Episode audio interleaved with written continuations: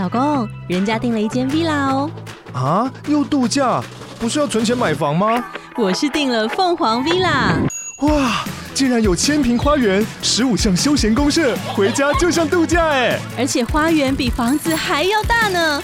还有我最爱的游泳池，耶！龙大营建 villa 生活，十年防水保固，二至三房，零七三九八五五五五，凤凰 villa。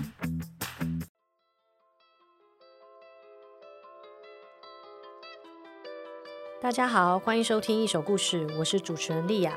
那上一集我们跟大家分享的是 Rita 去冻卵的一个故事。那非常巧的事情是说，在节目播出之后，艺人九院八八也在脸书上分享自己去冻了九颗卵子的事情。他说他虽然不确定接下来会不会用到这些卵子，但至少是种下一个选项。其实这也是很多女生去冻卵的一个动机跟心情。所以在他分享之后，社群当中对于冻卵的讨论又变得非常的多。不过，其实，在冻卵这件事情上，我相信大家都会很好奇，就是在卵子取出之后，如果我要解冻，或者是变成胚胎，甚至是变成小宝宝，这个过程当中，除了生殖医生的协助，其实还有一个非常关键的角色，那就是胚胎师。今天跟我们分享故事的人是 Emily，她会跟我们聊聊到底胚胎师的工作内容是什么，那怎么样的人会适合当胚胎师，在当胚胎师的过程当中，他又看过了哪些深刻的故事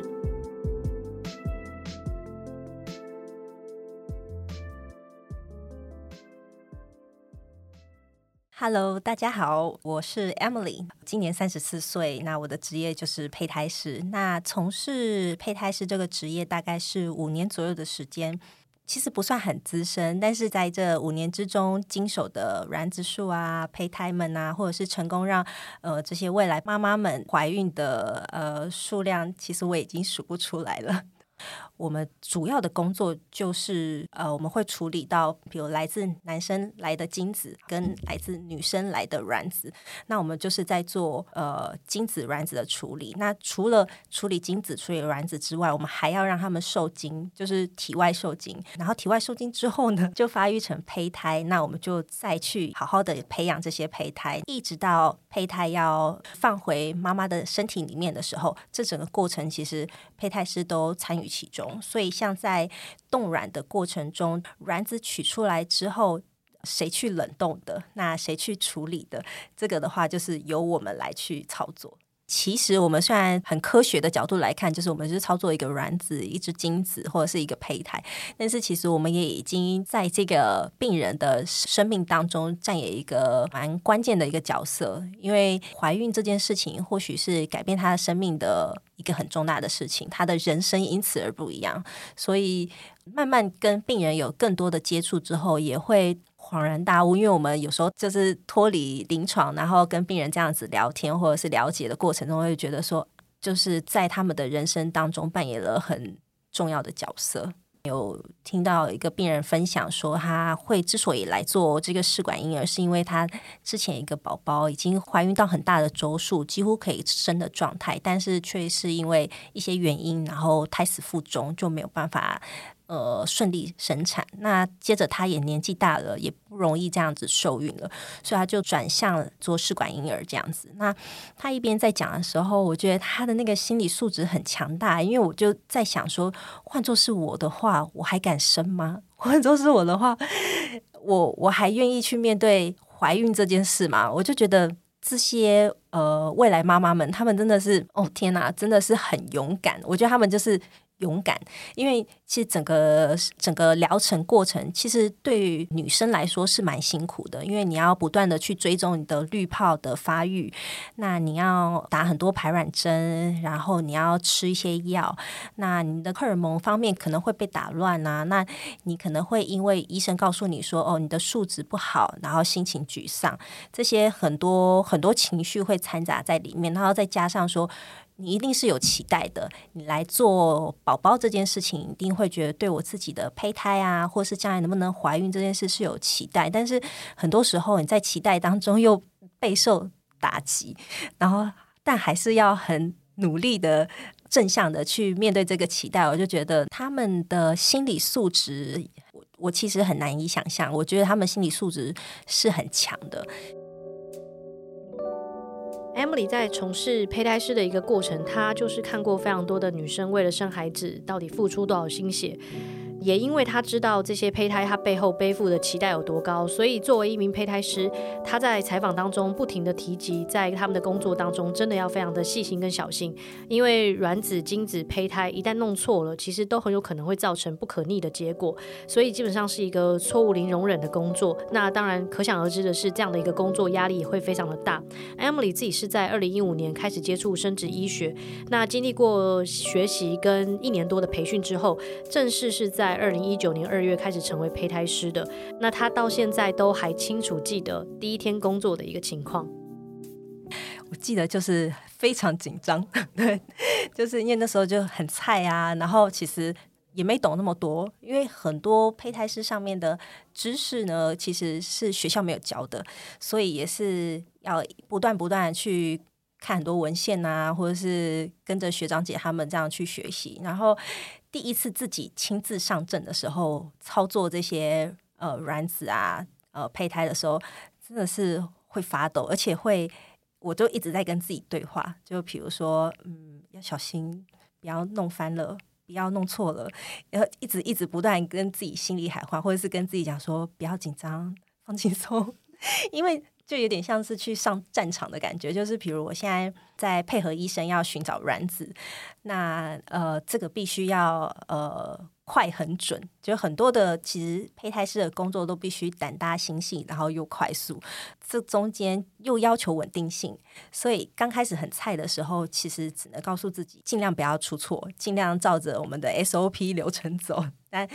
很多细节可能就呃还是需要呃别的比较资深的胚胎师来帮忙，但我，我就觉得啊，第一天上班，现在回想起来真的是紧张到爆炸，就是觉得我到底怎么撑过那一天那一段时间的？我因为从很多一些新闻事件，我们都会拿来警惕自己，比如之前有。国外的事件是那大家都知道，比如冻卵，我们是不是要冻在哪里？就是冻在液态氮里面，然后液态氮基本是储存在一个液态氮桶里面，那有点像是放大版的保温壶的概念。那之前国外就有发生过那个液态氮桶它是有破裂的现象，所以液态氮整个就漏出来啦。那漏到最后就是呃里面没有液态氮了，所以它的温度就。已经跟一般室温一样了，里面储存的东西是不是全部都报销了？这是一个非常严重、非常可怕的事件。那当然，我们这种事情也不太容易遇到，或者是说有点可怕的是，比如白人妈妈生出黑人小孩，那就是在病人辨识、病人核对，然后甚至是胚胎跟病人核对上面出了问题。我可能把 A 的胚胎放到 B 的妈妈肚子体内了。所以现在其实各个生殖中心，尤其是台湾的生殖中心，其实觉得算是走在世界的蛮前面的，所以我们都有跟上全球的脚步。所以在这些防范上面，大家都很小心谨慎。那一些小的错误，当然还是会啊，因为我们不是我们不是圣贤，我们是一般的人，怎么也可能不会犯错的时候。但大多的时候都不会去影响到，比如胚胎的状况或之后的怀孕状况太多。比较容易会发生错误的时候，可能是在我们人为操作的时候。比如，我现在在处理，总共有八个卵子，可是好像诶，好像有一个卵子可能隐藏在一个泡泡里面，因为它是在培养液里面。然后这时候就会很紧张啊，就说哦，怎么找不到那个卵子？那其实它卡在一个细微的泡泡里面，我们找不到。这时候我们就会真的背后就会一阵凉，或者是背后就会冒汗。但是因为有一定规模的呃实验室，他不会走一个人，所以这时候就还是会有旁边的同事就可以赶快很冷静的下来，然后来帮你处理这件事情。假如在冻卵的方面的话，就不用担心停电问题，因为冻卵的话就是储存在刚刚有提到的一个很像类似放大版的保温壶里面的那个液态弹筒，那它是完全没有呃需要电的一个设备，那它需要的就只有液态弹，所以只要我们液态弹的呃来源是足够稳定的，那有定时去填充它，不要让它太少啊，那其实就完全没有问题。那地震像。这阵子还蛮频繁的，那之前也有正在冷冻的时候遇到地震，那还好地震没有很久，没有很持续，所以当下就是顿了一下，就是吓呆了，然后跟同事这样互看说：“哦，地震吗？我们现在要干嘛？” 当下其实是吓到了，但吓到之后就说：“哎，不对啊，我还在冷冻，整个流程还在进行，因为它是有时间性的，所以我还必须要把它赶快把这件事情做完。你还不能逃命，就对。对对对，不行，我不能就去躲在什么柱子下、桌子下，那这样那个胚胎怎么办？说明呢，就是胚胎是在遇到这种紧急状况的时候，其实还是要以胚胎为优先嘛。对，没错，因为像那个。”现在不是乌俄之战嘛，在打仗当中，呃，前几个礼拜就是有一些呃那个线上的课程，那他就是邀请了来自乌克兰的胚胎师来分享他们现在的状况是怎么样。那那时候他们就嗯蛮蛮感人的，因为这个通常呃会成为一个胚胎师当做职业的人，他们都有一定的责任感，然后对。胚胎这件事是喜欢的，所以其实那时候有看到说有一张照片是他们把那个一胎蛋桶放在自己的车子上，然后要这样子自己开车，然后开到可能开到邻国安全的地方来去寻求帮忙。那那时候就觉得哦，就是可能不知道什么时候会空袭啊，这样这么险恶的环境，那还是坚守岗位，然后顾好这些胚胎，就觉得哎啊，也是蛮感人的。其实最近因为冻卵的议题就受到了多方的关注，就是因为很多艺人他们都有分享自己去冻卵了。那 Emily 自己也有说到，说这两年来确实在门诊的数量上，大概冻卵的门诊就增加了两成左右。但在这之前，其实他们的门诊大部分都还是以不孕症的患者为主。因为不孕症的患者通常就是他们其实是真的非常想要生孩子，但碍于一些原因，不管是年纪或是身体健康的问题，所以就是会去寻求生殖人工生殖医学的协助。因为在帮这些患者进行协助的过程当中，Emily 其实也看过不少，就是因为生殖而出现的一些家庭矛盾。那他对这件事情其实也有非常多的一些心得跟想法。像呃，只要来院的病人，他们一开始都会填一个出诊单嘛，那上面就会问他们一些比较详细的问题，会问说：那你现在有在工作吗？那你的家庭支援是来自于哪里？就是呃，亲朋好友知不知道你来做疗程？然后这些的有没有家庭力量？所以其实很多时候我们会看到很多家庭故事，就是先生方或者是呃对方的家庭，假如是没有给予支持的话，那整个就会很辛苦。呃，有一个比较蛮特殊的情况是，呃，太太来做取卵手术，然后是婆婆跟她的妈妈一起陪同。那这两个呢的他们 focus 在的那个重点就不太一样。妈妈就会一直问医生说：“那他打那么多排卵针，对他的身体会造成什么伤害吗？会不会呃容易怎么样怎么样之类的？”那婆婆呢就在意的说：“那他这次这次取的卵多吗？啊，品质好吗？就是完全是。”真的是看得出来是不一样的重点。那还好啦，他们家庭算蛮和谐的。只是我们一听到这些故事，我们听到会稍微就是就觉得说啊，果然这是自己的妈妈跟婆婆，其实还是不太一样的。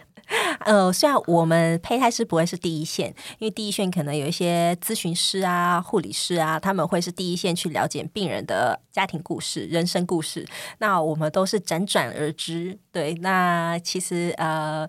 多少还是会听到蛮多，就是会觉得啊，这。好辛苦哦，他好辛苦哦 之类的人生故事。那的确在呃整个生殖辅助的疗程方面，其实女生真的承受的心理、身体的压力也都是比较大的。你自己有因为胚胎师有对你的人生起什么样比较大的改变吗？我觉得最大的改变就是呃。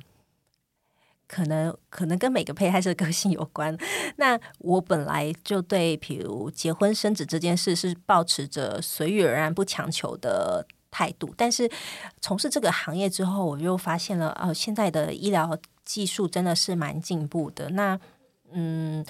如果呃，当我将来面临到这件事情的话，我是不是会很正向的去面对这件事情？我觉得从这些呃病人身上学到很多他们的态度。因为，假如在很早期的时候，很可能很多人是对于呃我要去做试管疗程这件事是会有点负面的想法，会觉得不想让别人知道。但是我觉得我现在就可以很坦然的去面对哈，就很多时候，比如假如啦，在过年过节被长辈逼问说，哎，什么时候结婚呢？哎，什么时候要生小孩呀？然后这时候就蛮好的一个回答，就是说，哎呦，不急，没关系呀，就是现在技术这么发达，以后我不怕生不出来啊，或者哎，我以后生出要再生出一个宝宝的机会还是很大的，不要这边逼我哦。那其实我觉得这个比较像是一些个人的人生规划，因为。所以我觉得怎样的规划都蛮好的，对。那如果是真的有考虑想要呃延后生育这件事情，并有的也是有男朋友啊，但是他就是没有要现在这个时间点生小孩，那的确可以在就是计划冻卵这件事情，假如经济上都还许可的状况之下，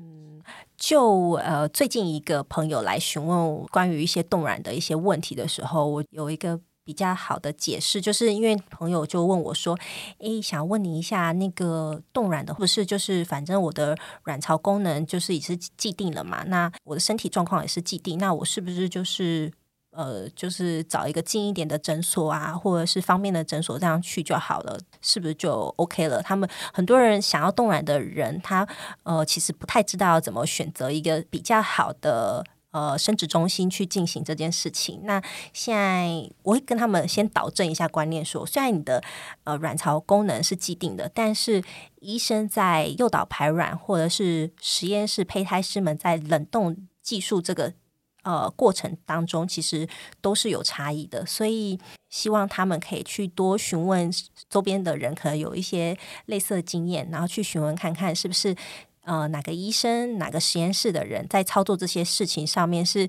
比较熟练的，那比较有把握的，那这样的确都会去影响到呃冷冻的状况，以及之后冷冻。卵子要去使用的时候，让你怀孕的几率高低，这都是有息息相关的。所以，并不是说呃找一个顺眼的或者是就近就好，但还是要审慎考量。毕竟你要花这么多钱去做这件事情，我觉得愿意去冻卵的女性啊，我觉得冻卵这件事对她们人生应该是算是一个蛮重要的里程碑。所以，我觉得这件事就要。呃，比较严肃的去看待，那要比较用科学的精神，然后去分析怎样才是适合他自己的。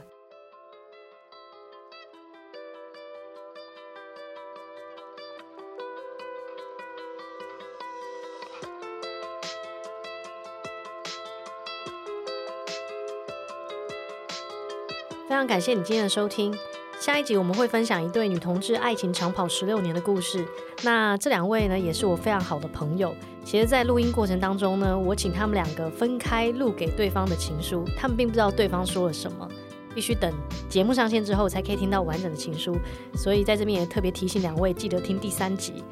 那一首故事到现在虽然才播出两集，不过其实在播出第一集的时候就已经收到不少朋友的意见回馈。